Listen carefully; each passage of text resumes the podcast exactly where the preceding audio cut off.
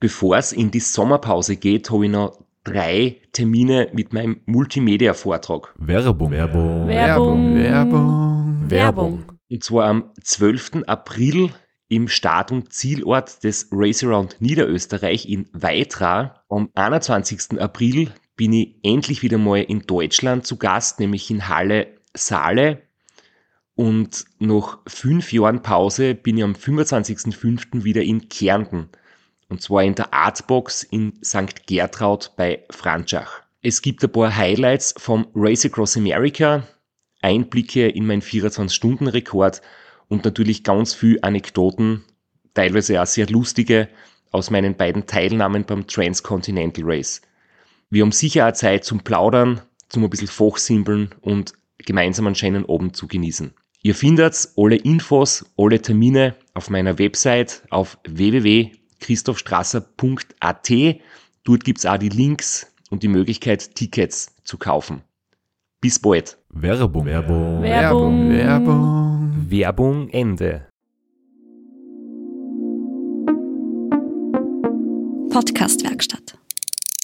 Herzlich willkommen bei Scratchfleisch, dem Philosophie-Podcast mit Florian Kraschitzer. und Christoph Strasser.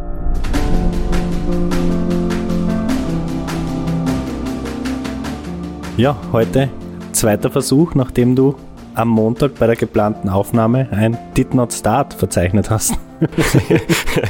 Richtig. äh, wir werden heute ein Thema besprechen, auf das ich mich schon richtig frei. Das wird, glaube ich, sehr, sehr spannend und äh, sicher sehr tiefgehend, weil es ja auch die Situation gibt, dass man kein Did Not Start, sondern ein Did Not Finish verzeichnet. Flo, wie oft hast du schon ein Radrennen aufgegeben? Und ich sage jetzt bewusst aufgegeben. Es ist vielleicht nicht die richtige Bezeichnung, zumindest nicht immer. Es gibt verschiedene Gründe, auszusteigen oder aufzugeben. Aber über das werden wir dann ja später noch reden. Ja, ich bin in der glücklichen Position, dass ich erst einmal aufgegeben habe. In dem Fall war es tatsächlich ein Aufgeben, weil es mich nicht mehr geschert hat. Also es war äh, zu den anderen Gründen kommen wir vielleicht im Laufe der Episode noch, aber in dem Fall war es aufgegeben. Und wie wir zu dem Thema gekommen sind, möchte ich, möchte ich nur kurz erzählen. Und zwar war das wieder mal ein E-Mail und das haben wir bekommen. Wir können natürlich nicht auf alle Anregungen eingehen, aber wir freuen uns halt immer über, über Feedback und, und wenn es reinpasst und wenn es machbar ist, dann integrieren wir das natürlich gerne. Und da hat uns der Bernhard geschrieben. Und es muss nicht immer ein sehr langes E-Mail sein, über das wir uns auch freuen, aber wir freuen uns auch über Likes, Bewertungen, Sterne auf eurer Podcast-Plattform, weil das hilft uns im Algorithmus. Dann können uns Leute, mehr Leute hören. Dann bekommen wir Geld, mehr Geld von unseren Werbepartnern und dann können wir euch mit mehr Content versorgen. Also, weil die Frage oft kommt, wie können wir euch unterstützen? Gibt es Steady, gibt es Patreon, gibt es äh, kostenpflichtige Folgen? Na, wir wollen das gratis für euch anbieten, aber wenn ihr uns unterstützen wollt, dann am besten auf diesem Weg. Das hilft am meisten. Oder auch mit Zuschriften, wie eben vom Bernhard. Er schreibt, ich weiß jetzt nicht, ob du bei der Flut an Mails, die du bekommst, diese noch unterhaltsam findest, aber ich versuche mal, es als Feedback zu formulieren, was dein Know-how-Transfer über deine Bücher und den Podcast bewirken kann. Zuerst aber ein Lob für Sitzfleisch, dem Podcast mit mehr als 75 hochwertigen Tipps für die Ultracycling-Karriere und da weiß ich, wovon ich rede. Danke für die Anspielung an unsere Werbung, Bernhard. ich war mal eher schlecht, hatte zwei Did Not Finish in Folge beim Race Around Austria, bis du mir dankenswerterweise viele Fragen per E-Mail beantwortet hast und ich zusätzlich die Tipps aus dem Podcast mitgenommen habe. 2021 ist es dann erstmals richtig gelaufen, mit einem guten Rennen beim Three Peaks. Daraufhin bin ich aber in eine Falle getappt, die du auch in deinem Buch erwähnst. Nämlich Erfolg ist ein schlechter Ratgeber, er gibt einen das Gefühl, nicht verlieren zu können. Ich war sehr zuversichtlich, dass ich es jetzt drauf habe und auf der Erfolgswelle surfe. 2022 gab es beim ersten Rennen einen Warnschuss. Ich konnte zwar finishen, aber nachdem ich meine Hausaufgaben vor dem Rennen nicht ordentlich gemacht hatte und es im Rennen zu Problemen kam, war das Ziel dann sehr hart erkämpft. Seither weiß ich, wie sich Verfolgungswahn anfühlt, wie du es in deinem Buch über das Ram bei Juri Robic oder bei dir selbst in den Appalachen beschreibst. Muss man definitiv nicht öfter haben. Auf alle Fälle habe ich meine Lehren daraus gezogen. Aus ehrlich aufgearbeiteten Rückschlägen lernt man eben wirklich mehr. Man glaubt's halt erst im Nachhinein. Sollte es mal in euer Konzept passen und in eure Folgen reinpassen, wäre so ein Scheitern, Rückschläge, DNF Schwerpunkt fein. Das ist so extrem lehrreich. So wie bei dir 2009 beim RAM oder 2010 beim Race Around Austria, beim Uber, heuer bei Race Around Ruanda oder Badlands oder auch Jana Kesenheimer bei der Mittelgebirge Klassik und so weiter. Im Rennen gibt es ja oft die Gratwanderung zwischen Durchbeißen und Vernunft. Ja, und das E-Mail haben wir zum Anlass genommen, äh, heute mit Ulrich äh, über das Scheitern im, im weitesten Sinne zu sprechen. Wir haben eine Leitung nach Spanien aufgebaut, äh, haben abgewartet, bis der Ulrich seinen Business Call fertig gemacht hat und das wäre der Plan gewesen. In Wirklichkeit hat er jetzt wieder auf uns warten müssen, bis wir das Intro fertig haben. Aber die Leitung steht und wir legen gleich los. Danke, dass du dir Zeit nimmst für uns und äh, ja, legen wir los. Schön wieder bei euch zu sein. Ja, in Ulrich Bartholmös müssen wir wahrscheinlich eh nicht mehr so genau vorstellen. Ähm, aber Stammgast bei uns. Stammgast, Friend of the Pod. Und vielleicht kannst du über noch mal ganz kurz sagen, was bei dir gerade so ansteht. Off-Season oder schon wieder voll im Training? Ja, Off-Season ähm, ist bei mir tatsächlich auch schon wieder um. Ähm, ich habe jetzt noch exakt äh, 29 Tage ähm, heute vom Tag, wenn wir aufnehmen zumindestens. Ähm, ich fahre am 9. Februar ähm, das äh, erste Rennen der neuen Saison in Marokko, ähm, das Atlas Mountain Race. Sehr cool. Jetzt bin ich schon äh, versucht, dich komplett auszufragen, aber das soll heute nicht unser Thema sein. Aber Gravelbike oder Mountainbike, die Frage sei mir gestattet. Äh, Mountainbike mit äh, Gravel-Lenker, nenn es Monster Gravel. I don't know. ähm, aber äh, es hat äh, auf jeden Fall Reifen über 2 Zoll. Also das Tour Divide Setup mehr genau, oder weniger. Genau, mit Federgabel vorne auch. Und äh, da kommt man, glaube ich, dann gut durchs Atlas. Hoffe ich. Wir auch wünschen dir natürlich nur das Beste. Und sagen danke für deinen Besuch und wir hören uns in einer Woche wieder. äh, ich habe ich hab noch eine bessere Überleitung als die jetzt. Und zwar, Flo, du warst im November in Chile. Und ich schreibe dem Flo, wie es ihm geht, kurz vorm Across Andes und wir schreiben ein bisschen hin und her. Und er sagt zu mir, du hast glaube ich gesagt, äh, du bist schon gespannt, oder? Auf das, auf das Duell der beiden, der beiden Favoriten, nämlich Sebastian Breuer und Uber. Und ich, ich habe dann dir geschrieben, äh, der Uber ist in, auf Filmtournee. Der hat einen neuen Film produziert, der wird vorgestellt. Ich glaube, der fährt nicht mit, soweit ich weiß. Und du hast dann irgendwie gesagt? Äh, ja, ich habe mir gedacht, äh, macht Sinn, weil wenn man dir auf Strava folgt, habe ich mir gedacht, jetzt vier Tage vor dem Start noch mit dem Rad von Barcelona in die Schweiz fahren. Sportliches Programm, aber es hat sich dann aufgeklärt, du warst nicht in Chile. Ja. Und bei dem Film ist ja auch um, um das Thema gegangen, ähm, Did Not Finish, also es war über, über das Race Around Ruanda und der Film nennt sich Dirt Sweat Fieber und du hast da eine Filmtour gemacht und der ist jetzt auch auf YouTube ähm, unter dem Kanal von deinem Radl-Sponsor von BMC. Genau. Ist das soweit richtig und wie ist es gelaufen? Äh, wie viele Filmvorführungen hat es gegeben? Äh, wie war es? Ähm, war sehr, sehr schön. Ähm, wir haben den Film, glaube ich, ähm, Mitte November veröffentlicht und ähm, ich war dann in London zur Rouleur, ähm, habe dort eine Vorführung gemacht, ähm, habe eine Vorführung in Freiburg gemacht, äh, in Basel, ähm, noch eine in Girona. Waren immer äh, sehr, sehr schöne, nette Veranstaltungen mit so 30 bis 50 Leuten, also eine wirklich äh, schöne Gruppengröße ähm, und viel Fragen beantwortet und das finde ich ist äh, bei solchen Events ähm, so interaktiv mit dem Publikum dann immer unterwegs zu sein, ähm, finde ich eigentlich immer so das Schönste.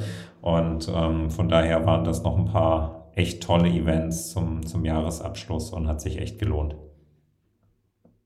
Wir werden das natürlich in den, in den Show Notes auch verlinken, weil ja, Winter ist für viele Indoor-Training und da ist man immer froh über cooles Programm, coole YouTube-Filme. Ähm, sogar du bist jetzt ja anscheinend auch in Spanien trotzdem ein bisschen ausgewichen, oder? In den Keller? Ich habe gerade eben mein Rad auf die Rolle gestellt, weil es morgen äh, den ganzen Tag tatsächlich Dauerregen hat und äh, ich kein Fenster finde, um irgendwie draußen zu fahren. Und ähm, dann weiche ich doch auch freiwillig auf die Rolle aus, ja.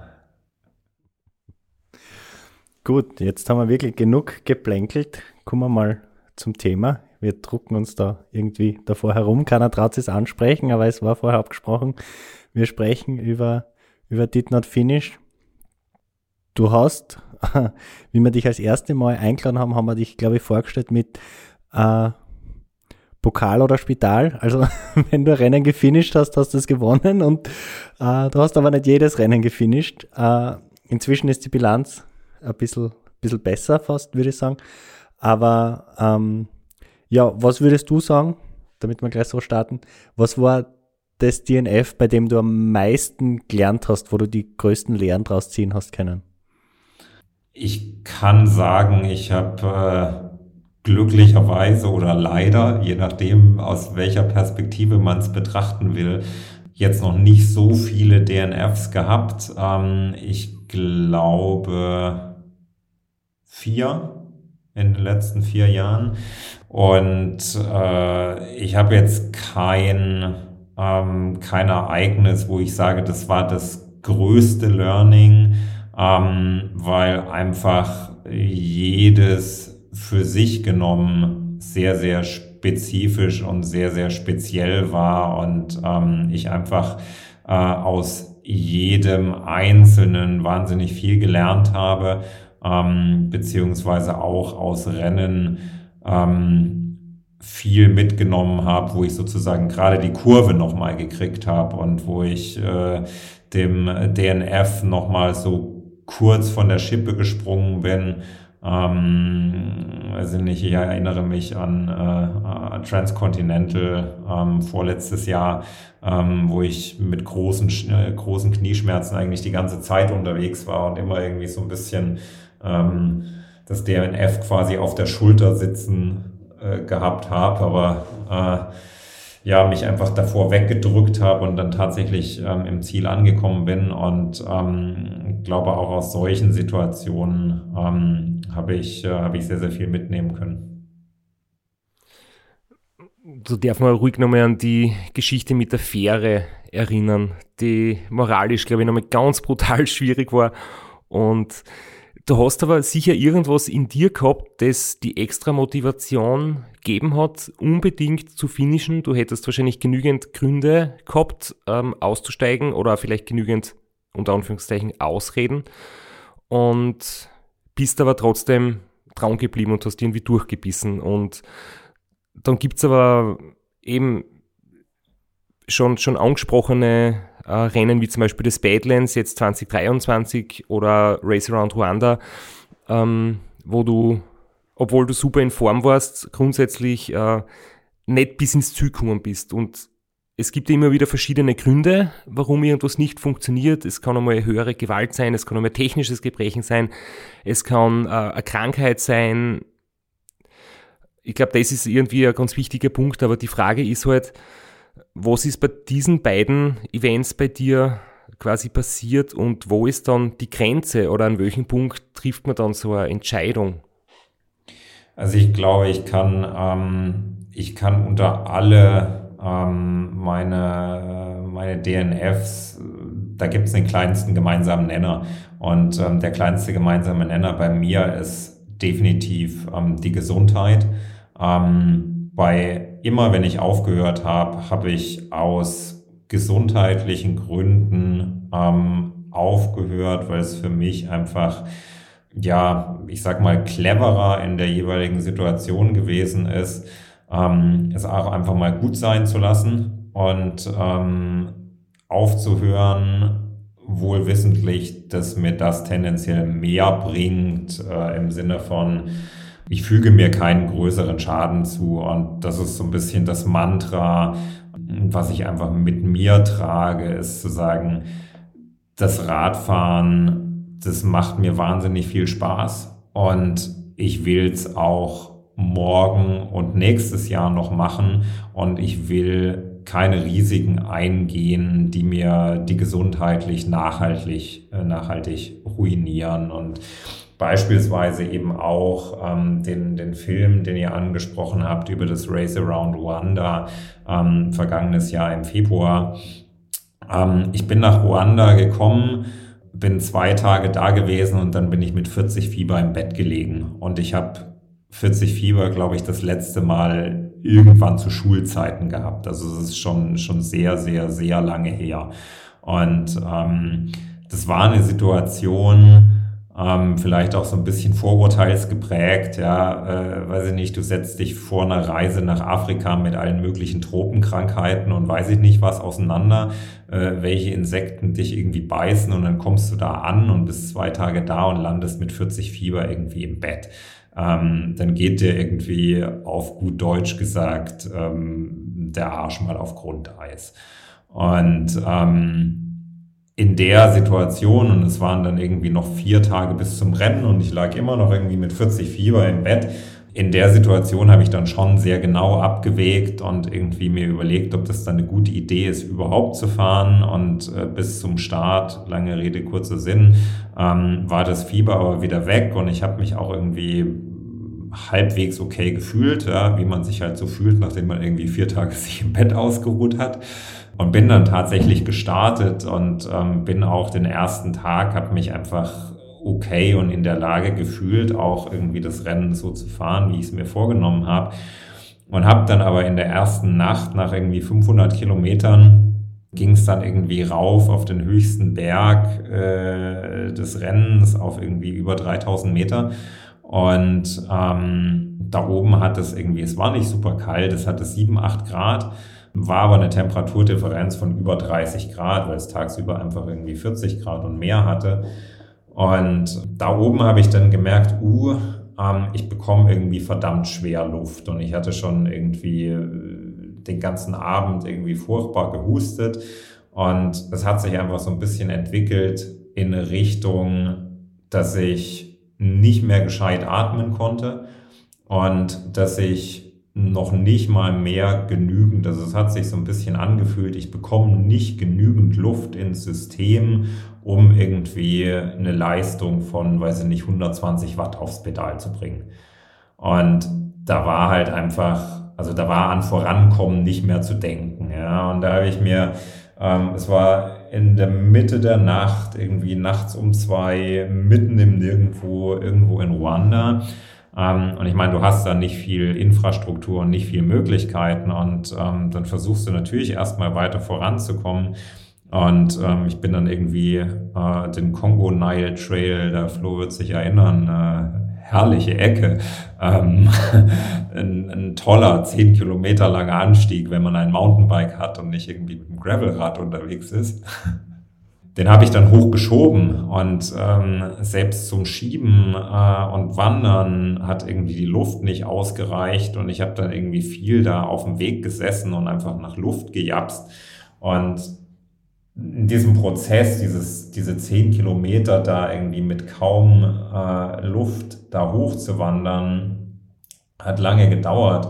Ähm, aber da hat man einfach Zeit zum Nachdenken und ich bin einfach auf diesen Trichter gekommen, ja, du kannst das jetzt schon versuchen, irgendwie ins Ziel zu bringen. Es, du hast gerade die Hälfte des Rennens geschafft und du kannst auch irgendwie versuchen, im nächsten Dorf ähm, eine Nacht zu schlafen und du kannst auch morgen langsamer machen. Aber mal ganz ehrlich, ähm, den Husten, den ich hatte und mit den Voraussetzungen oder mit den, mit den Vorzeichen, mit denen ich irgendwie rauskommend aus irgendwie 40 Fieber haben, in dieses Rennen reingegangen bin, ähm, selbst wenn es morgen ein bisschen besser wird, das wird kein Hit mehr. Und es ist mit Sicherheit auch fürs ganze System ähm, keine Bereicherung, wenn du das jetzt zu Ende bringst. Und ähm, meine Conclusio daraus war einfach, du kannst es schon machen und kommst schon sicher irgendwie auch im Ziel an, Komma aber danach kannst wahrscheinlich irgendwie die nächsten sechs Wochen komplett abschreiben und bist einfach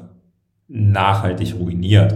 Und ähm, das war in der Situation für mich so ein, so ein Assessment einfach, wo ich gesagt habe, es bringt nichts. Und ähm, das ist was, was ich in solchen Situationen einfach versuche mit mir auszumachen, wie sehr gefährdet es irgendwie die Gesundheit nachhaltig, jetzt irgendwie versuchen mit der Brechstange irgendwo anzukommen versus es ist nach wie vor ein Radrennen, was ich irgendwie aus Spaß an der Freude mache ähm, und äh, wo ich einfach auch Spaß dran haben will, am zweiten Tag äh, irgendwie durch, äh, durch eine coole Landschaft zu fahren und mir eben nicht dabei die Gesundheit zu ruinieren.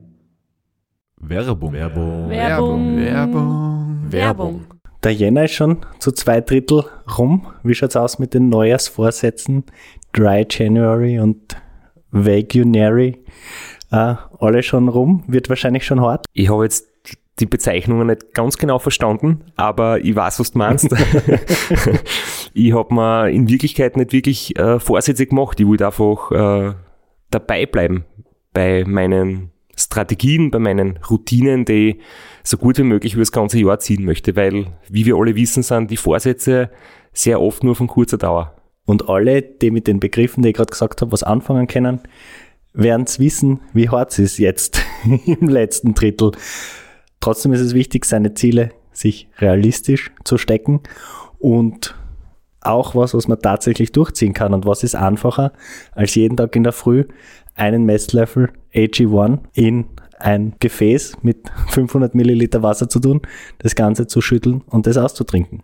Und es gibt sogar von AG1 ein spezielles Gefäß, nämlich den Shaker. äh, den bekommt man auch dazu, wenn man das einmal testet und ein Abo abschließt. Und warum ist das empfehlenswert? Weil es eine sehr gute Nährstoffversorgung ist. Es enthält mehr als 70 sorgfältig ausgewählte Inhaltsstoffe. Vitamine, Mineralstoffe, Bakterienkulturen, Antioxidantien und weitere natürliche Zutaten. Man kennt im Winter, man stolpert von einer Erkältung zur nächsten, man hat immer eine zu Nase. Äh, gerade da ist es wichtig, ein gutes Immunsystem zu haben. AG1 kann mit seinen hochwertigen Inhaltsstoffen, wie zum Beispiel auch Zitrusfrüchte, das Immunsystem unterstützen. Was man weiters positiv erwähnen kann, ist, dass die Qualität wirklich hoch ist und AG1 passt auch zu vielen Ernährungsweisen. Es hat keine künstlichen Aromen drinnen, keine Farb- und Konservierungsstoffe, kein Gluten, keine Eier, keinen zugesetzten Zucker und ist auch frei von Nüssen und Milch. Das heißt, es ist auch vegan. Kann man so sagen, ja. und auf drinkag1.com slash Sitzfleisch könnt ihr euch weitere Infos, vor allem zu den gesundheitsbezogenen Angaben, holen, ein Monatsabo abschließen und dann wird das Nährstofffundament Freihaus geliefert. Es ist monatlich kündbar, man kann es pausieren, es gibt eine Geld-Zurück-Garantie und obendrauf gibt es fünf Travel Packs für unterwegs und einen Jahresvorrat Vitamin D3 und K2 zum Abo dazu. Und den Shaker, von dem wir am Anfang geredet haben. Richtig. Werbung. Werbung. Werbung. Werbung. Werbung Ende. Ist ein wichtiger Punkt, das sprechen wir auch oft an, wenn es darum geht, ob man äh, mit purer Willenskraft alles schaffen kann. Man kann vieles schaffen, aber man kann sich auch nachhaltig seinen Körper kaputt machen. Und äh, deswegen finde ich das so interessant, dass du da in Ruanda die Entscheidung getroffen hast, obwohl äh, äh, vielleicht sagen wir das dazu, einfach auch, weil ich immer noch viele Fragen kriege zu dem Rennen. Ich habe mich selten beim Rennen so sicher und so gut versorgt gefühlt. Also äh, in, in Ruanda war die Rettungskette und das alles war perfekt organisiert. Man hätte wirklich so gut wie an jeder Stelle jederzeit aufhören können und wäre gut versorgt gewesen. Also es war jetzt nicht so, dass du da gezwungen warst, ins nächste Dorf zu schieben, zehn Kilometer, sondern es war schon deine eigene freie Entscheidung, noch am Rennen teilzunehmen. Anders schaut es ja dann aus beim Transconti, da ist man wirklich auf sich alleine gestellt und wenn man aufhört, dann hört man auf, dann verschwindet der Tracker von der Webseite, aber an seiner eigenen Situation ändert sich nichts. Im schlimmsten Fall ist man in, in Bulgarien äh, vor einer überfluteten Donaubrücke und oder eben nicht okay, man, man macht, man macht nicht mehr am Rennen mit, aber was jetzt? Ja, es gibt ja so ein bisschen ähm, auch Bezug nehmend aufs Transcontinental. Ähm, ich glaube, Mike Hall hat den, den Satz mal geprägt oder in Anführungszeichen ähm, die Weisheit so ein bisschen äh, verbreitet. Never scratch at night. Da ist schon was dran. Ich bin auch irgendwie bei meinen Events schon mehrfach in der Situation gewesen, auch beim Transcontinental, ähm, auch in Rumänien ähm, Christoph wird sich irgendwie liebevoll an diesen, äh, an diesen Gravel-Parcours ähm, erinnern, wo irgendwie, weiß ich nicht, metertiefe Gräben ähm, sich da durch den Weg gezogen haben und wo ich irgendwie mehrfach so auf dem Bauch drin lag und das Rad auf meinem Rücken und I don't know.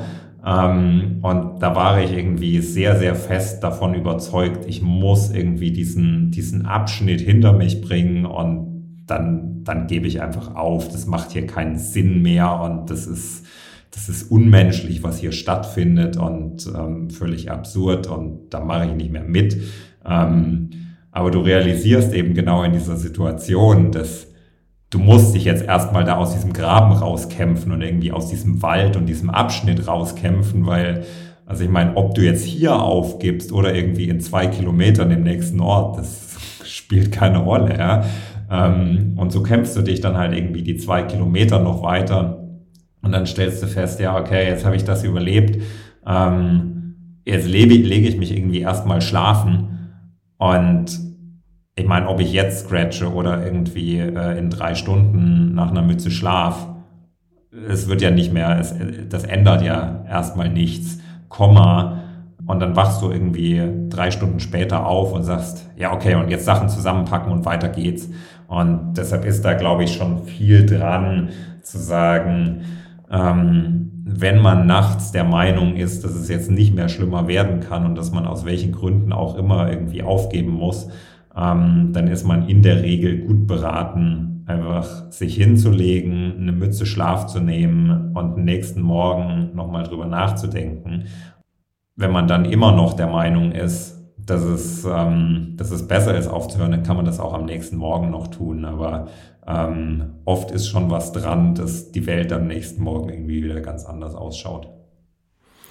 Ja, ich kann mich nur sehr lebhaft an das Ganze erinnern und mir ist es, ich weiß nicht, ich war da wahrscheinlich irgendwo zwischen halber Stunde oder Stunde vor dir unterwegs, aber äh, recht ähnlich. Bei mir ist dann auch die Nacht gekommen und du hast gesagt, ähm, die zwei Kilometer kämpft man irgendwie durch und dann ist man fest entschlossen, voller Protest äh, auf die Rennleitung aufzugeben.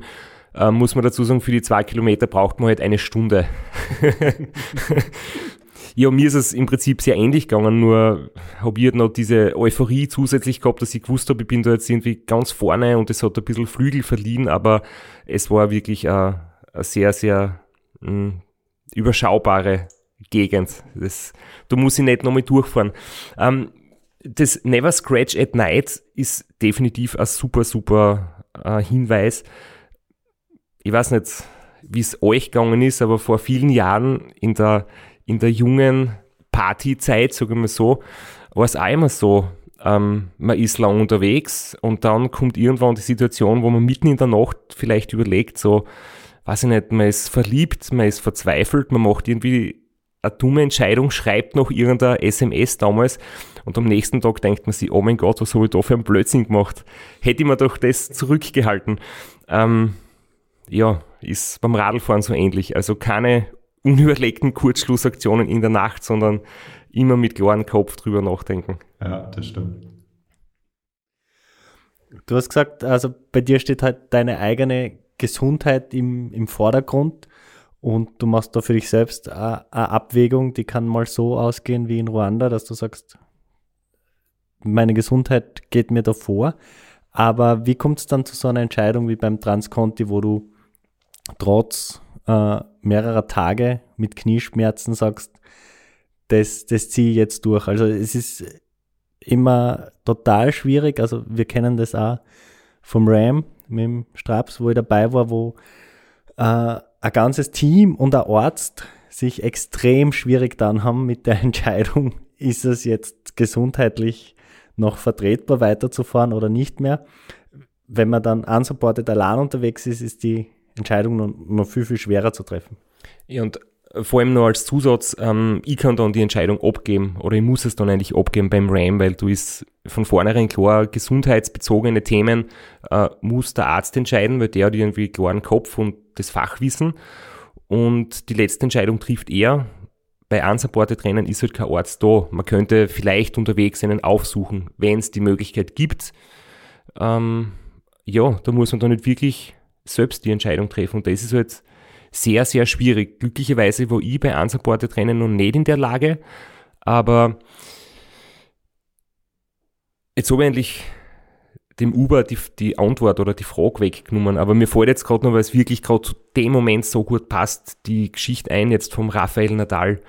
Brauche jetzt, glaube ich, nicht dazu sagen, dass er vielleicht der beste oder einer der besten Tennisspieler aller Zeiten ist, dass er jetzt vielleicht schon irgendwie seine Karriere zu Ende geht. Jedenfalls hat er vor einem Jahr trotz einer Verletzung ein Match zu Ende gespielt und ist dann verloren bei den Australian Open im Jänner 2022. Und die Verletzung, die er sich im Spiel zugezogen hat, ist dann bis zum Ende des Spiels halt wahrscheinlich noch schlechter, schlimmer geworden. Er hat dann das ganze restliche Jahr pausiert und hat erst jetzt ein Jahr später sein Comeback gegeben und nach drei Spielen ist er jetzt wieder verletzt. Also das ist halt, Nadal gibt keine Spiele auf durch äh, ja, WO oder durch Verletzung. Er, es ist sein Prinzip, immer durchzuspielen, aus Prinzip, auch wenn er verliert. Da kann man sich natürlich schon die Frage stellen, ist es in dem Fall wirklich gescheit?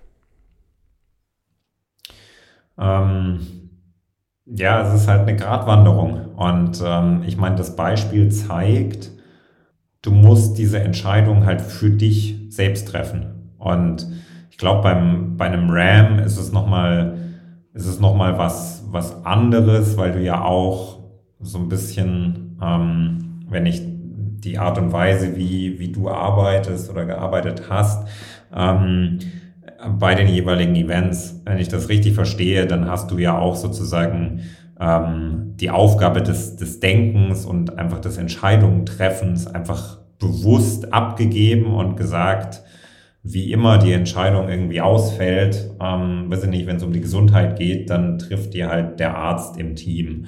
Und ähm, dann hast du ja sozusagen diese Entscheidung einfach früher getroffen und vorweggenommen und gesagt, in der Situation macht das nicht mehr ich, sondern jemand anderes.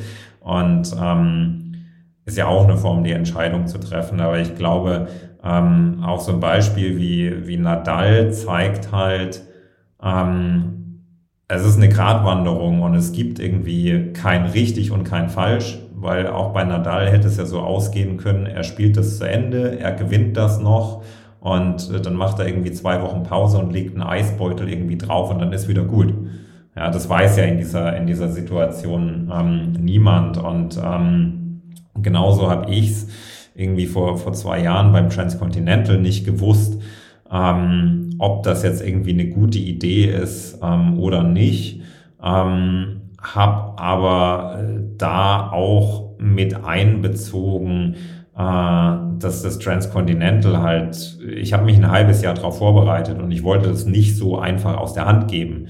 Und habe halt gedacht, schau weiter, schau, wie es morgen ausschaut. Und ich war in der, in der Apotheke und habe da mit einer Apothekerin irgendwie, der erzählt, was ich habe. Und dann hat die mir äh, Kinesiotape gegeben und hat mir irgendwie gesagt, wie ich das kleben soll. Und dann habe ich mir das halt irgendwie da um den Hax gewickelt. Und ähm, dann habe ich mit, mit Leuten gesprochen, die mir gesagt haben, hier probier halt mal diese Dehnübungen und dann habe ich irgendwie, weiß ich nicht, einmal die Stunde angehalten und habe mich irgendwie für drei, drei Minuten lang gedehnt. Ja.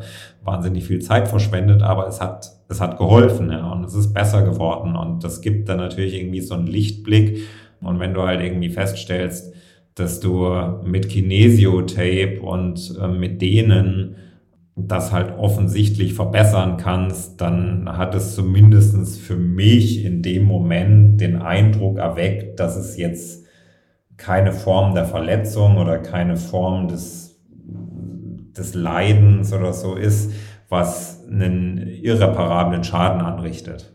und äh, deshalb habe ich mich da halt irgendwie weiter durchgetan und ähm, das war irgendwie ganz interessant, ähm, dass es zum Ende hin dann tatsächlich auch wieder besser geworden ist. Ja, und ich dann wieder Tage hatte, wo ich überhaupt keine Schmerzen hatte und dann offensichtlich irgendwie eine Form der, der Adaption irgendwie eingesetzt hat.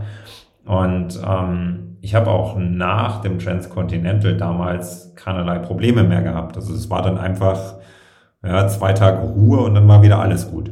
Und ähm, ich bin mir schon bewusst, dass das natürlich auch hätte anders sein können. Auch da hätte dann irgendwie rauskommen können, ja, war jetzt irgendwie eine blöde Idee und äh, ist jetzt eine langwierige Geschichte und deine Erholungszeit oder die Zeit, bis du wieder irgendwie vernünftig auf dem Rad setzt, hat sich jetzt irgendwie gerade um ein paar Monate verlängert. So hätte es auch ausgehen können. Und ähm, deshalb gibt es da, glaube ich, es gibt kein Patentrezept, aber was worauf ich immer irgendwie so ein bisschen schwöre oder was ich, was ich anderen auch sage, wenn mich jemand fragt, wann ist es der rechte, richtige Zeitpunkt oder nicht. Man muss halt seinen Körper kennen, man muss irgendwie auf seinen Körper hören können und ähm, auch so ein bisschen auf sein Bauchgefühl und seine Erfahrungen. Und ähm, ich glaube, wenn man ähm, so, so viele Rennen fährt oder auch gefahren ist, ähm, wie wir das jetzt tun, dann entwickelt man halt ein ganz anderes Gespür für Schmerzen und für wann ist es tendenziell ernster und wann ist es irgendwie etwas, was ja einfach irgendwie ein Schmerz, über den man halt auch weg muss. Ja, gerade auch so Sachen wie ähm, wie Saddle Sores. Ja, das ist, äh, das ist maximal unangenehm und äh, das hat auch schon irgendwie Leute zur Aufgabe getrieben, ähm, aber ich sag mal, solche Wunden, wenn sie sich jetzt nicht irgendwie ganz bösartig entzünden, die sind jetzt nicht irgendwie nachhaltig gesundheitsgefährdend, glaube ich. Werbung. Werbung. Werbung. Werbung. Werbung. Flo, bist du auch schon so aufgeregt, wenn du an den April denkst? Jedenfalls, äh, wenn du das gleiche meinst wie ich, dann bin ich schon sehr voller freudiger Erwartung. Voriges Jahr haben wir erstmals einen Live-Podcast gehabt und weil das einfach so ein super schöner Abend war, werden wir das wiederholen. Und zwar dieses Mal im Zuge des Neusiedlersee Radmarathons in Mörbisch. Ja, und zwar werden wir uns am Freitag, dem 19.04. im Strandhaus Mörbisch die Ehre geben und mit einem unglaublichen Überraschungsgast äh, einen Live-Podcast aufnehmen. Also allein schon wegen dem Gast bin ich so nervös. Ich hoffe, dass du nicht dich ins Publikum setzt äh, und zuhören wirst, aber ich muss sagen, der, der Gast ist wirklich grandios und ich würde sagen, wir huchen einfach einmal, was er zu dem Ganzen sagt. Hallo, Johnny Holland hier. Heute stehe ich natürlich wieder am Start beim Neusiedlersee Radmarathon. Immer ein Highlight des Jahres. Nebenbei bin ich all live beim Podcast beim Neusiedler Radmarathon.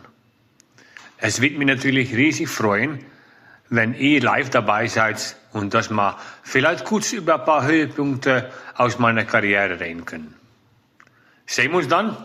Wer die legendäre Stimme noch nicht erkannt hat, das war Johnny Hogerland, legendärer Fahrradprofi und Pensionsbetreiber in Kärnten.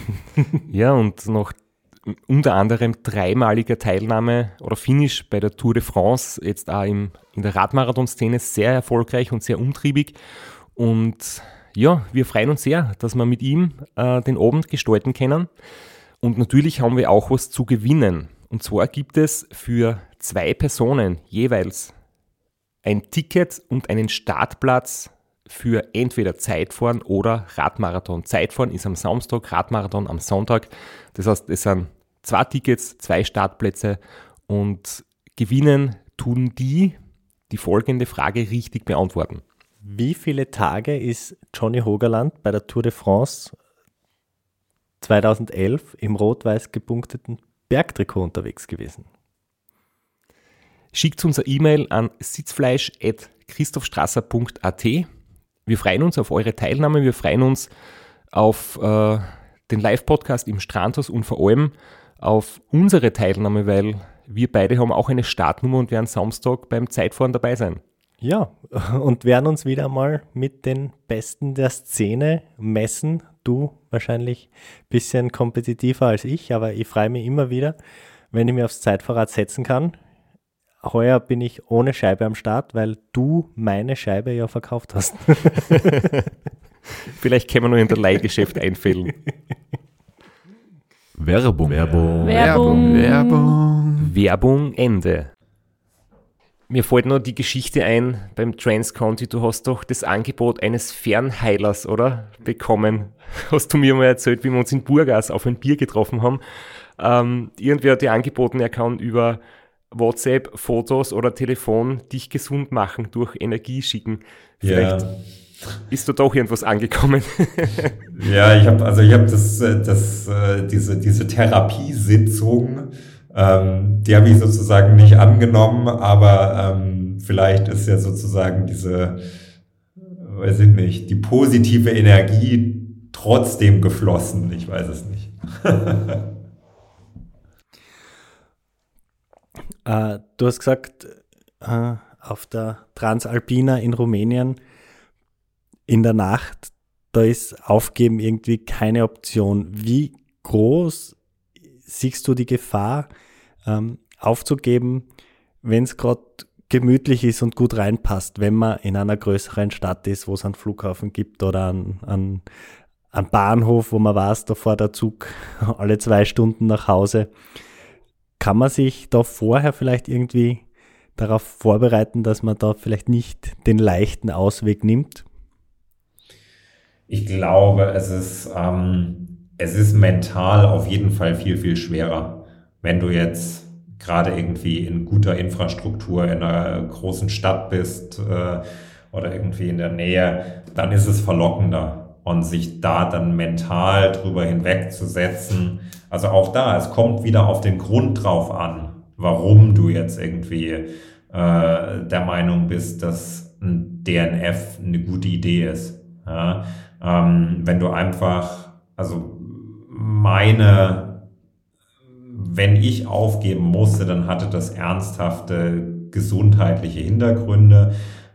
Ich habe nie irgendwie das Gefühl verspürt, aufgeben zu wollen, weil es mir zu hart ist oder weil ich was anderes erwartet habe oder so.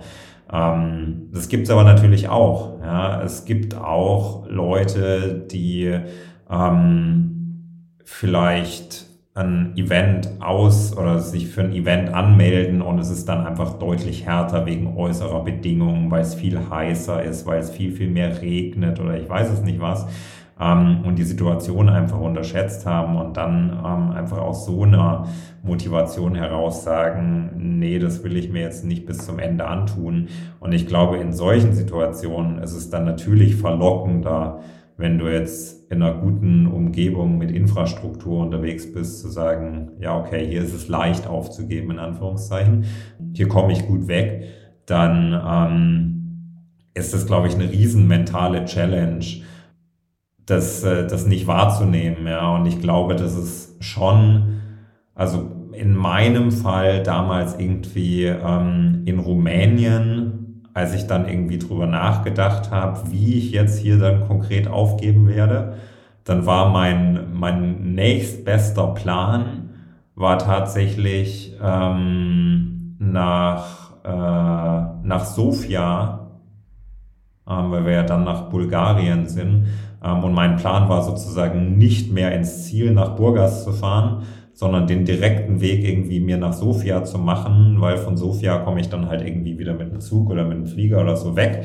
Ähm, aber äh, es war mir halt klar, mitten im Nirgendwo in Rumänien, da kommst du jetzt nicht irgendwie, also du brauchst eine gewisse Zeit, um da irgendwie wegzukommen und diese Zeit, die wirst du auch auf dem Rad verbringen und um irgendwie wegzukommen und ähm, dann ist natürlich die Frage, fährst du jetzt irgendwie mit dem Rad irgendwie in die nächstgrößere Stadt oder fährst du einfach mit dem Rad auf der Route weiter? Ja, und ähm, dann, dann nivelliert sich das so ein bisschen. Deshalb glaube ich schon, es spielt eine große Rolle, wie einfach, wie convenient die Möglichkeiten sozusagen sind, irgendwie aufzugeben. Und ähm, ich glaube, man muss sich immer bewusst machen, nur weil man aufgibt, ist man ja noch nicht aus den Problemen raus. Also wenn du jetzt irgendwie mitten in der Nacht in einem Gewitter bist und aufgibst, dann bist du immer noch im Gewitter. Ja, davon ist es nicht weggegangen, davon ist es nicht besser geworden. Und ähm, ich glaube, da muss man halt immer irgendwie so ein bisschen schauen, wie schnell kann ich jetzt durch irgendwie eine Aufgabe meine Situation verbessern es hat ja auch eine, äh, eine Komponente von externe Hilfe annehmen, zum Beispiel. Ja, dass man, ähm, was ja in, in, in vielen Unsupported-Sachen einfach nicht erlaubt ist, jetzt Hilfe irgendwie von, von Personen anzunehmen, die sozusagen diese, diese Unterstützung nicht publicly available anbieten. Also wenn dich jetzt irgendwie jemand nachts mit dem Auto aufsammelt in einem Gewitter, ja, dann ist das ja auch sozusagen irgendwie ein aufgaberelevantes Kriterium, dann zu sagen, okay, der kann mich jetzt hier aus diesem Unwetter mit dem Auto rausfahren, heißt aber für mich gleichermaßen, ich nehme halt Hilfe an und muss damit aufgeben. Man hört ja ganz oft, dass es für viele besonders schwierig ist, wenn die Route irgendwie zu Hause vorbeigeht, genau aus dem Grund. Oder äh, beim Race Across Italy, du ist äh, die Strecke knapp 800 Kilometer lang und irgendwie so noch 650 oder so ist man schon nahe am Ziel und muss da noch so zusätzliche Schleife anhängen. Da hat es einige gegeben, die gesagt haben, sie steigen aus, sie fahren ins Ziel, sie haben keinen Bock mehr auf die, auf die Abschlussschleife. Und auch bei Race Across America ist es halt deswegen auch sehr schwierig, weil das klimatisierte, trockene, mit, mit Schlafmöglichkeit äh, zur Verfügung stehende Betreuerauto ist immer direkt da. Und da hast du, da hast du 5000 Kilometer lang die Möglichkeit, sofort deine Situation zu verbessern, indem du aufgibst. Ähm, ja, da ist manchmal so groß der Vorteil ist durch Begleitteam und Begleitauto, so groß ist auch die Verlockung, vielleicht vorzeitig auszustehen, auszusteigen. Ich denke auch, dass es einen ganz großen Unterschied macht, warum man überhaupt an den Start geht und wo genau das Ziel ist. Ist es für mich ein Hobby und will ich Spaß haben? Und sobald das quasi nicht mehr gewährleistet ist, ähm, dann, dann sage ich, okay, ich war vielleicht zu schlecht vorbereitet, ich habe es körperlich unterschätzt und, und ich werde ich werd wiederkommen und beim nächsten Mal besser vorbereitet sein, damit ich Spaß haben kann. Oder geht es um mehr? Habe ich vielleicht Partner, Sponsoren? Will niemand anderen enttäuschen, wenn ich, wenn ich das irgendwie emotional so behaftet habe, dass ich eben Betreuer mit dabei habe oder ich versprich jemandem was oder wie auch immer, ähm, kann natürlich ja sein, dass man dadurch dann noch weiter geht oder sogar zu weit. Ähm, kann aber sein, dass man halt so vielleicht leichtfertige Aufgaben dadurch halt nicht macht, wenn man weiß, man geht wirklich bis an, sein, bis an seine Grenze und, und beißt wirklich durch. Ähm, ja, ganz, ganz wichtig. Ich glaube, man muss sich das vorher wirklich genau überlegen. Das haben der Flo und ich schon so oft gesagt zu wissen, warum man das macht, ist wirklich wesentlich, bevor man startet. Nicht einfach nur drauf los, sondern sich genau überlegen, was hat mich zu der Entscheidung gebracht, dass ich starte? Was will ich im Ziel selbst zu mir sagen? Warum möchte ich es zu erreichen? Wie geht es nach dem Rennen vielleicht für mich weiter?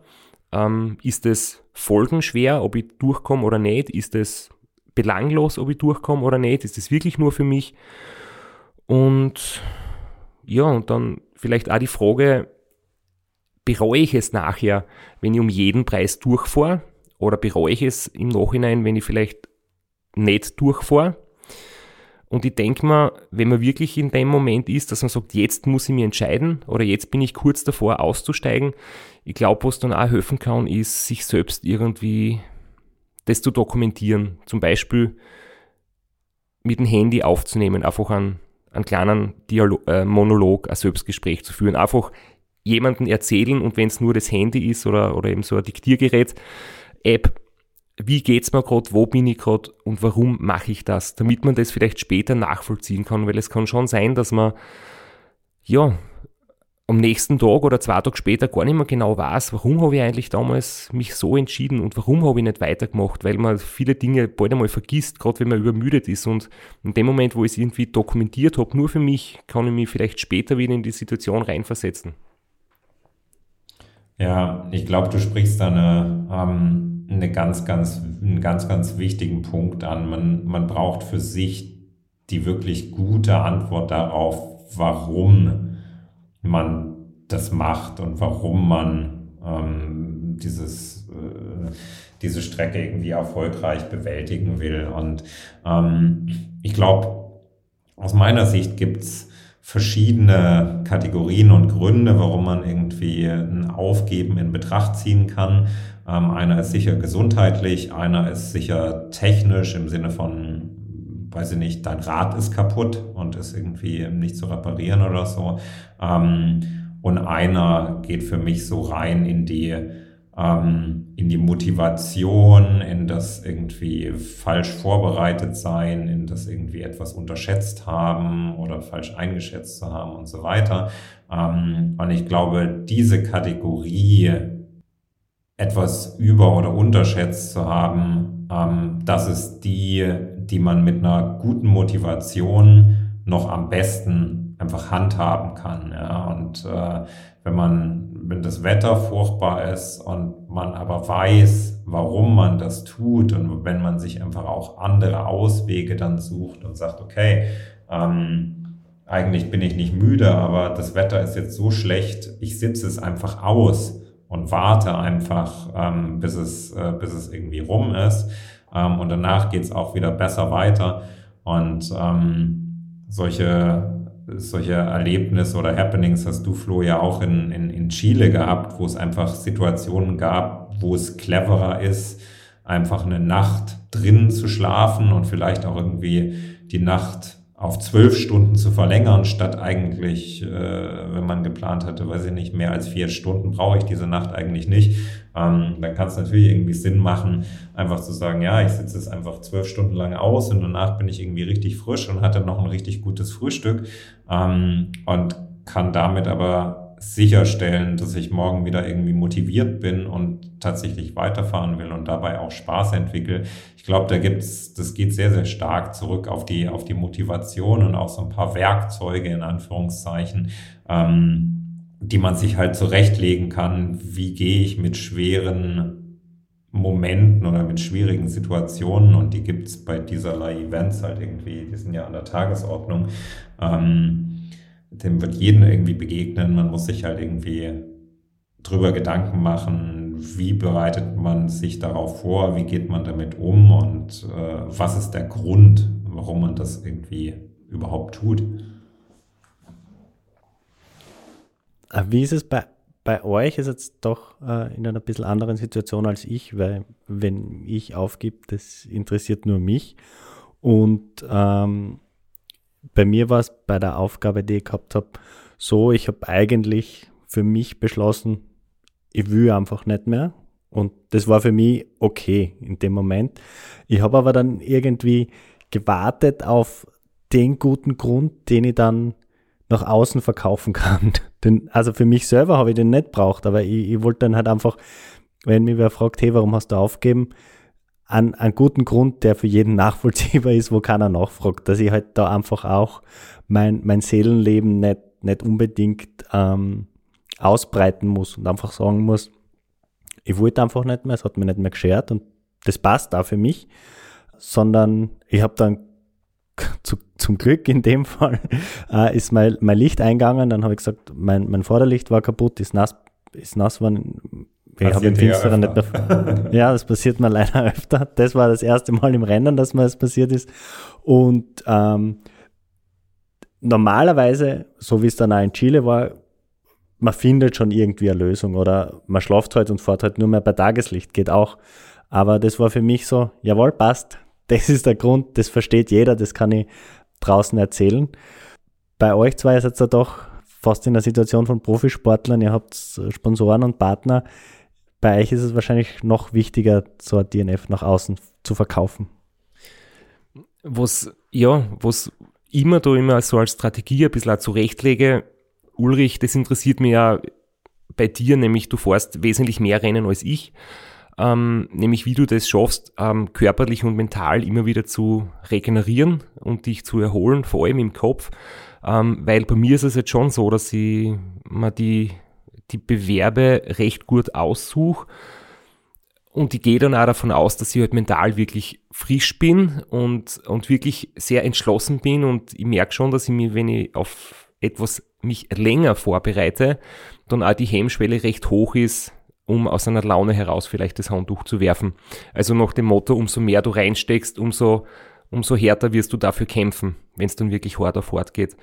Und ich denke mal, wenn ich jetzt fünf, sechs, sieben Bewerbe im Jahr fahren würde, würde es bei mir eher vielleicht auch sein, dass ich sage, okay, ähm, jetzt ist es zu viel und jetzt schaue ich auf mich und, und schone mich fürs nächste. Wenn ich allerdings nur ein wirklich großes oder insgesamt zwei, drei vor, dann weiß ich einfach, ich habe sowieso genug Zeit und ich kann jetzt schon alles geben ähm, und werde trotzdem beim nächsten Rennen fit sein. Ich sage mal so, ähm, ich äh, bei meiner Saisonplanung, ich priorisiere ähm, Events so ein Stück weit für mich persönlich. Ähm, und äh, die, die Priorisierung, die drückt sich dann auch aus in der, in der Art und Weise, wie ich mich vorbereite. Ähm, und ähm, die drückt sich aber auch aus in der Art und Weise, wie ich das ähm, Event tatsächlich ähm, strategisch angehe. Ja, und ähm, bei irgendwie, wenn man jetzt aufs, aufs letzte Jahr schaut, ähm, da war mein ganz, ganz großes ähm, Saisonziel die Tour Divide in den USA ähm, im Juni. Ähm, und ähm, auf dem Weg dahin ähm, habe ich Ruanda gemacht, habe ich äh, noch ein, zwei Rennen in Spanien gemacht. Und es war klar, dass sozusagen der Weg, der dahin führt, ich nenne es mal Vorbereitungsrennen. Ja, man will oder ich will natürlich trotzdem irgendwie äh, da alles geben ähm, und will auch da irgendwie gut dabei sein, ähm, komme aber ähm, wenn es halt nicht so läuft, dann reißt es mich jetzt auch nicht in ein wahnsinnig tiefes Loch, sondern ich habe mein Hauptziel irgendwie im Blick und es war letztes Jahr Tour Divide und äh, ich glaube, das hat in Ruanda in der, in der Situation nicht so groß die Rolle gespielt, weil es einfach von Februar bis Juni vier Monate hin sind und ich mir jetzt nicht überlegt habe, ob ich mir da jetzt ähm, was verbaue äh, durch die Entscheidung weiterzufahren oder so. Ich glaube, ähm, so weit habe ich in dem Moment jetzt nicht gedacht. Ähm, aber ähm, anderes Beispiel, ähm, eben weil ich letztes Jahr äh, im Juni in den, in den, USA war für die Tour Divide, ähm, bin ich vorher noch das Unbound gefahren. Und das war genau eine Woche vor der Tour Divide. Und ähm, da war schon die Überlegung, ähm, das waren 560 Kilometer Gravel-Rennen, ähm, da war schon die Überlegung, A, auf der einen Seite, wie gut kann ich irgendwie in der Woche regenerieren, das war das eine. Ähm, das andere war aber auch eine Risikoabwägung, also hinsichtlich Stürzen, Unfällen, was auch immer. Ähm, und ich bin halt irgendwie in das Rennen reingegangen ähm, mit dem klaren Mindset, ich riskiere hier nichts. Also ich will nicht irgendwie in einen Massensturz oder weiß der Geier nicht was verwickelt werden oder mir irgendwie, weiß ich nicht, mich irgendeinem Risiko aussetzen, wo ich dann eine Woche später die, die Tour Divide irgendwie aufs Spiel setze. Und ähm, das ist da ähm, für mich für mich sehr, sehr wichtig, so ein bisschen in der Abwägung. Ähm, aber ich würde jetzt nicht sagen, die, die Rennen haben für mich schon oder die Events haben für mich alle einen Stellenwert, dass ich sage, es ist für mich sehr, sehr wichtig, die zu Ende zu bringen und die irgendwie gut zu fahren. Es ist jetzt nicht so, dass ich sage, naja, wenn es dann nicht läuft, dann höre ich halt einfach auf. Ja, und ähm, ich glaube, das, ähm, das sieht man ja auch sozusagen an meiner Overall-Finish-Quote. Ähm, ist jetzt nicht so, dass ich irgendwie jedes zweite Rennen aufgebe, weil es mir dann irgendwie ähm, zu blöd ist oder beim nächsten irgendwie im Weg steht, sondern wenn ich meinen Kalender zusammenbaue, dann überlege ich mir schon auch sehr, sehr genau, was ich mir zutraue und für was ich mich motivieren kann. Und da spielt es für mich auch eine, eine sehr, sehr große Rolle, wo habe ich wirklich Lust drauf. Ja? Und ähm, das ist für mich extrem wichtig, wenn ich, ähm, wenn ich in die Zukunft schaue, ähm, was ich sozusagen für Rennen noch fahren will, dass ich da einen wirklich guten Grund habe und eine wirklich gute Idee davon habe, was will ich als nächstes machen. Und ich glaube, das ist für jeden, der sich irgendwie so ein bisschen, ähm, egal ob er sich ein oder drei Rennen im Jahr irgendwie ähm, plant, muss man immer so diesen diese Reason Why, den Grund haben, warum man gerade das irgendwie machen will. Und wenn man da schon ähm, nur so, ja, ich fahre das halt, weil es ist halt irgendwie im Mai und dann habe ich irgendwie gerade Zeit. Ich glaube, das ist nicht so die überzeugende Motivation, wo man dann auch äh, mit erfolgreich sein wird, das äh, tatsächlich erfolgreich zu Ende zu bringen. Man hört immer wieder, dass das vielleicht in den USA anders ist als als in Europa. Ähm, hast du das vielleicht auch gemerkt, nämlich, dass, dass die Fehlerkultur generell irgendwie anders ist? Weil Flo, du hast jetzt gerade gesagt, ähm, wie du da ausgestiegen bist, du hast dir irgendwie überlegt, hey, wie erkläre ich es den anderen und wie kann ich es quasi unter Anführungszeichen rechtfertigen für die anderen. Für dich selbst hat es nicht braucht. Du hast einfach in dem Moment schwachen Tag gehabt und hast gesagt, du magst nicht mehr.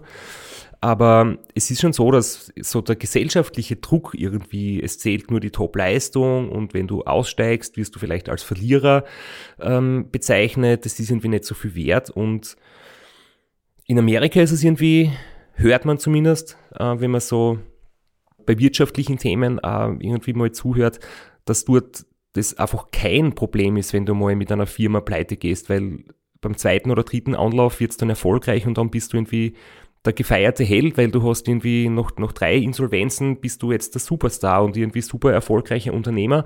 Und bei uns bist du, äh, ja, der, der, der Pleitenonkel und irgendwie wirst, wirst, wirst verachtet oder so.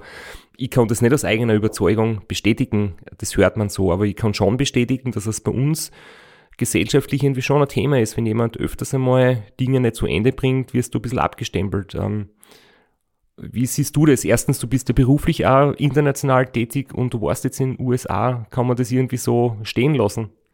Ich glaube, du hast recht. Es gibt in den USA eine andere Fehlerkultur. Ähm, da stimme ich dir schon zu. Ähm, habe da jetzt auch keinerlei persönliche ähm, Erfahrungen, also zumindest jetzt nicht irgendwie so im Ultracycling-Rennsport-Bereich, weiß ich nicht. Habe ich nicht, ähm, aber ich habe schon auch so Momente wahrgenommen, zum Beispiel bei der Tour Divide ist äh, ein Teilnehmer, der unterwegs aufgeben musste, der auch ganz gut positioniert war, vierte, fünfte Position, der Myron Golfman, ähm, der ist dann, der musste aufgeben und der ist mit dem, mit dem Auto, mit dem, mit seinem Campervan ist er dann noch zum Ziel gekommen und hat dort äh, sozusagen irgendwie die Leute vom Finish abgeholt und irgendwie gekocht und gemacht und getan. Und wenn da neue Leute angekommen sind und irgendwie äh, sich unterhalten haben, was ihm passiert ist und so weiter, da hatte ich so ein bisschen das Gefühl, dass ganz im Gegenteil irgendwie viel mehr die Leistung im Vordergrund stand, sozusagen, dass es irgendwie bis dahin gebracht hat ähm, und das irgendwie so dieses Jahr, er hat es gar nicht zu Ende gefahren, das hat irgendwie niemanden so wirklich interessiert. Und ähm, das, das fand ich schon ganz spannend. Das war eher so ein, das hat im Nebensatz noch hinten dran gehangen. Ja, ist zur Kenntnis genommen worden, aber vollkommen egal. Und ähm, ich glaube, da gibt es schon so ein paar Parallelen, wie du sagst, ja. Ähm, geh ruhig dreimal pleite, dann hast du dich irgendwie dafür qualifiziert, das beim vierten Mal irgendwie so wirklich äh, dann auch richtig zu machen und was draus gelernt zu haben. Und ähm, ich glaube, das ist bei uns in Europa oder in, in, in Deutschland, Österreich und so weiter, ist das, ist das schon anders, dass man gar nicht so sehr das Positive an einem Scheitern sieht, eben, dass man irgendwie wahnsinnig viel, ich glaube, wenn man irgendwo ran scheitert, dann lernt man ja viel, viel mehr daraus, als wenn man jetzt mit was erfolgreich ist. Also ich glaube, dass ich irgendwie aus allen schwierigen Situationen viel, viel mehr mitgenommen habe, im Sinne von, was kann ich beim nächsten Mal besser machen, als jetzt aus Sachen, die total rund und super gelaufen sind. Und ähm, ich glaube, da gibt es in unserem Kulturkreis einfach so ein bisschen nicht so die Offenheit, aus Fehlern zu lernen oder auch irgendwie darüber zu sprechen, ähm, sondern das eher so, ja, beim nächsten Mal muss es aber dann auch wirklich funktionieren. Ja, und aber so diese, diese Fehler- und Verbesserungskultur, weiß ich nicht, ich glaube schon, dass, dass die bei uns in irgendwie Europa, Deutschland, wenn du jetzt das mit den USA vergleichst, definitiv anders ist. Ja, ich glaube, innerhalb der, sage jetzt mal, Community oder unserer ja, Radsport-Szene wird es, glaube ich, jetzt nicht so betrachtet, dass das wirklich, wenn jemand das Ziel nicht erreicht, dass das dann quasi, dass es da um die Leistung geht, dass das nicht geschätzt wird. So wie du erzählst, stelle ich mir das auch vor, das habe ich auch schon oft erlebt. Aber ich glaube einfach so, viele haben dann vielleicht sogar Angst davor, zu sagen, hey, ich, es ist diesmal nicht gegangen, weil sie Angst davor haben, von außen irgendwie, ähm, dass das negativ betrachtet wird oder so. Und, und das soll eigentlich nicht so sein, weil es geht darum, wie man selbst damit umgeht, wie man sich selbst entscheidet, wie man selbst dafür gerade steht. Und im Nachhinein, Flo, so wie du das gesagt hast, äh, für dich war es okay. Und was die anderen sagen, ist dann im Prinzip völlig egal. Sollte so sein, ja. Und Wobei ich muss schon sagen, äh, gutes Licht muss das wirklich jetzt einmal besorgen. Ja. ja, ist immer wieder Thema, ja. Also so viel zum aus, aus seinem Scheitern lernt man. ich, ich offensichtlich nicht. Aber na, es sollte so sein, ja. Also es, ich glaube, den Druck, den man von außen verspürt, den macht man sich ja eigentlich selber, weil ähm, man muss auch ehrlich sein, unsere Community ist, ist zwar groß, aber sie ist halt doch so klein. Es interessiert ja in Wirklichkeit niemanden, was man macht und welche Rennen man fährt. Man muss es für sich machen und man muss mit sich selbst im Reinen sein. Und ja, wenn man da äh, mit sich selbst im Reinen ist und sein, sein, seine Aufgabe vor sich selbst verantworten kann, dann hat einmal da niemand reinzureden. Und das muss ich auch nochmal unterstreichen. Und ich glaube, Uber, bei dir wird es ähnlich sein, oder? Wir haben uns das irgendwie erarbeitet über lange Zeit und, und sind irgendwie dankbar dafür. Ich sage jetzt einfach wir, weil ich mir sicher bin, du siehst das gleich, äh, dass wir Unterstützer haben, dass wir Sponsoren, Partner haben. Ähm, und bei mir ist es definitiv so, dass da auch kein Druck entsteht. Also ich weiß natürlich schon, dass, dass mich die unterstützen, aber es ist niemand so im Nachhinein, dass er sagt, hey, die Leistung hat nicht gepasst und nächstes Jahr irgendwie unterstützen wir dich nicht mehr, sondern ähm, das ist nicht so und mir hat dann nie jemand irgendwie vorgeschrieben, welche Rennen ich zum Fahren habe oder so. Natürlich ist aber so, dass ich mir selbst auch den Druck mache irgendwie, weil ich mir denke, gerade weil ich Sponsoren habe, möchte ich jetzt nicht leichtfertig aufgeben, das gebe ich schon zu, aber wiederum ist es dann mein Ego oder mein Ehrgeiz oder meine Herangehensweise. Ja, es ist bei mir ähnlich und ich glaube, ähm, für mich ist es wahnsinnig wichtig, mit jeder Entscheidung, die ich treffe, einfach, ich sage mal, ein gutes Gewissen zu haben. Und ähm, ob ich die Entscheidung jetzt gegenüber einem Partner ähm, von mir, einem Sponsor sozusagen vertreten muss oder will, oder ob ich die, ich weiß nicht, gegenüber meiner Frau vertreten will, ja, ich meine, äh, wir sind irgendwie für die Rennen viel unterwegs und wir investieren in Training wahnsinnig viel und so weiter und so fort. Ähm, und äh, da will man eben diese nicht leichtfertig hingehen und sagen, ja, wir haben jetzt fürs Transcontinental zwar auf unseren Sommerurlaub verzichtet, aber ich habe jetzt irgendwie hier keine Lust und keine Motivation mehr und ähm, deshalb, deshalb höre ich jetzt auf. Ähm, das ist zumindest, was ich auch immer damit reinnehme, mir bewusst zu machen, was andere äh, in meinem Umfeld, meine Familie ähm, und, und meine Partner oder so halt da auch sozusagen mich unterstützt haben, egal ob das jetzt irgendwie mit Zeit oder ähm, mit, äh, mit Material oder was auch immer ist. Ähm, das ist einfach für mich so eine Form der Wertschätzung und äh, du hast aber vollkommen recht, ja. Ähm, in der Regel bekommt man da ja keinen Druck, sondern den macht man sich selbst und damit muss man, glaube ich, vernünftig umgehen. Was ich nur sagen wollte, dass immer Dinge selbst zum Beispiel nicht schön rede. Ähm, das heißt, wenn ich irgendwo nicht ins Ziel komme, wenn ich aufgeben muss, dann sage ich auch zu mir wirklich, hey, das habe ich jetzt einfach nicht geschafft und ich, ich erfinde da nicht irgendwie Ausreden, warum und wieso, sondern ähm, wie wir jetzt eh schon geredet haben, ehrlich sein zu sich selber und ich sage dann auch, hey, ich muss bei mir schauen, wenn, okay, es Wetter oder technisches Gebrechen, ähm, Frage ist trotzdem, kann ich mich vielleicht besser darauf vorbereiten? Habe ich irgendwie das Rad nicht richtig in Ordnung gehabt oder war ich schlecht ausgerüstet? vielleicht kann ich wirklich nichts dagegen tun, vielleicht habe ich mich nicht hundertprozentig gut vorbereitet.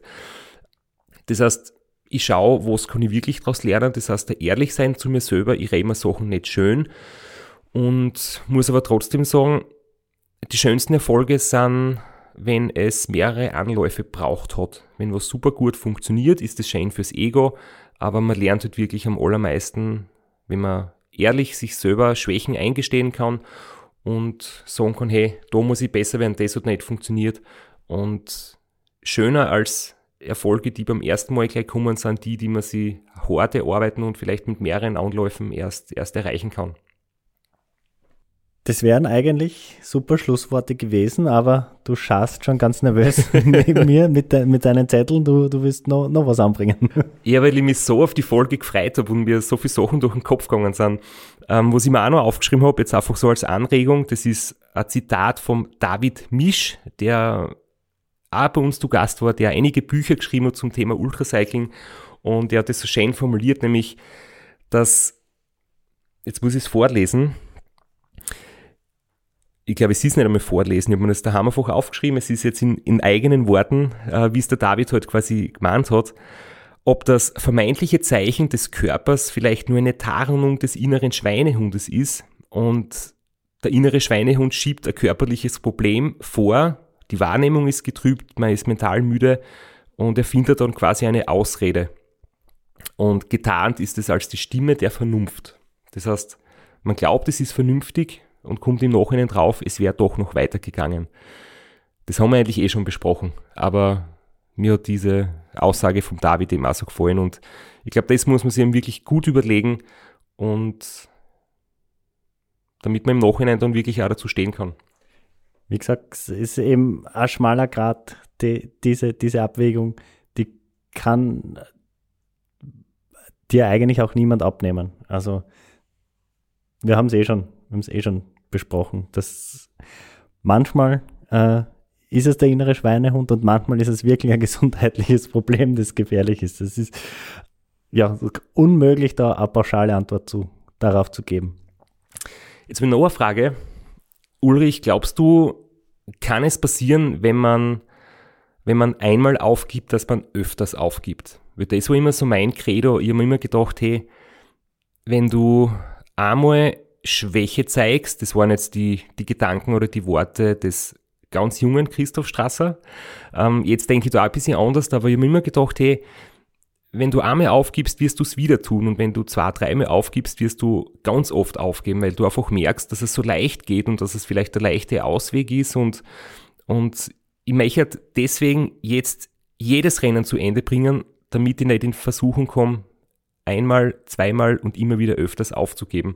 Glaubst du, ist da was dran oder ist das irgendwie nicht so richtig die Wahrheit? Ich glaube, es kommt sehr, sehr stark ähm, so auf deine, auf deine individuelle Persönlichkeit darauf an und wie du mit der Situation ähm, dann, dann irgendwie umgehst.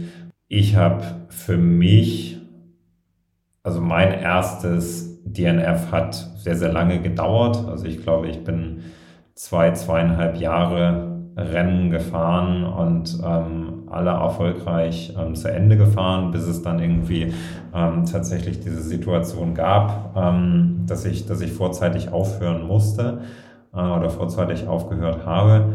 Ähm, und natürlich habe ich mich irgendwie so ein bisschen vor dieser, vor dieser Situation gescheut und habe sie irgendwie versucht äh, zu vermeiden. Ähm, macht ja auch viel mehr Spaß, irgendwie was ähm, erfolgreich abzuschließen, als es eben nicht zu tun.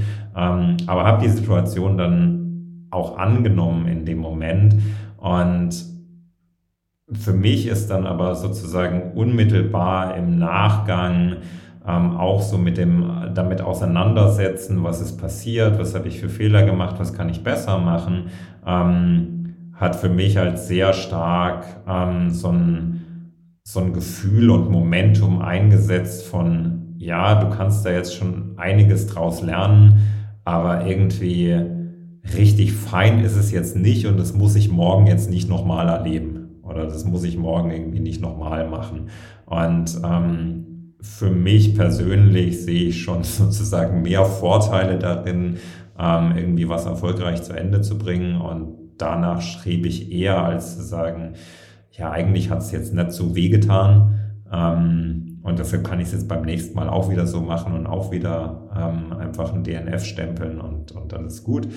Ich glaube, das hat sehr, sehr viel auch ähm, mit dem Charakter irgendwie der, der Events zu tun, die wir machen. Ähm, wenn du jetzt ich habe äh, in Vorbereitung jetzt auf die Aufnahme drüber nachgedacht, wie ist es denn, egal jetzt, ob du so in der World Tour fährst oder ob du irgendwie, ähm, weiß ich nicht, so Gravel-Rennen, kürzere Sachen fährst und dann halt irgendwie, weiß ich nicht, 10, 15, 20 Rennen oder noch viel, viel mehr ähm, im Jahr hast. Ich glaube, dann ist es halt nochmal was anderes, weil die Schlagzahl auch wieder einen Erfolg zu haben oder weil sozusagen das, die Schwelle da aufzugeben und das Investment, was du jetzt gebracht hast, um irgendwie zu diesem speziellen Rennen zu kommen.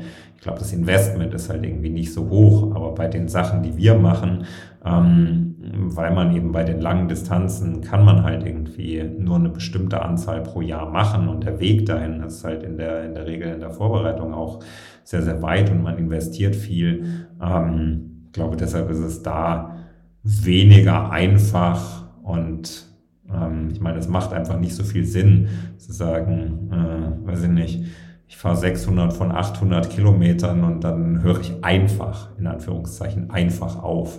Und ähm, wenn man da schon reingehen würde mit einem Mindset von, ah, naja, beim letzten Mal war es aufgeben jetzt nicht so schlimm, dann mache ich das jetzt irgendwie nach 600 Kilometern wieder. Ähm, ich glaube, dann würde ich eher empfehlen, nochmal über die Motivation nachzudenken, ähm, ob das wirklich irgendwie das Richtige ist ähm, und eher da zu arbeiten, als irgendwie ähm, an der Überlegung, wann kann ich das nächste Rennen aufgeben. ja, ich denke, es prägt sich halt irgendwie doch im Unterbewusstsein ein, wenn du sozusagen alles, was ich anfange, bringe ich zu Ende. Was ja grundsätzlich gut ist, wenn man sich das einprägt, äh, auch in anderen Lebensbereichen. Aber man muss ja dann echt schauen, dass man nicht zu verbissen, zu verkrampft wird, weil, Beispiel Rafael Nadal, kann es manchmal sinnvoll sein, früher auszusteigen, bevor man wirklich zu weit geht. Ja, Flo, ich glaube, ich gebe mich geschlagen. Meine ganzen Notizen mit dem Blick auf die Uhr bringen wir vielleicht auch anders mir unter. Ja, also ich bin jetzt natürlich äh, als Jurist ganz in meinem Element. Wir haben jetzt über eine Stunde gelabert, um zu sagen, es hängt davon ab und äh, es ist bei jedem ein bisschen anders. Also super Juristenantwort. eine Stunde Podcast zusammengefasst. Na, äh, danke Ulrich, dass du dir die Zeit genommen hast. Das war ein äh, super Gespräch. Ich denke, wir haben schon äh, viele Aspekte da sehr gut beleuchten können. Auch äh, man merkt, es, es war für uns alle irgendwie schwierig, da äh, eine klare Antwort zu geben, weil es die einfach nicht gibt.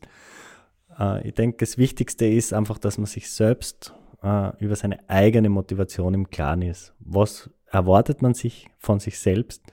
Was will, was will man?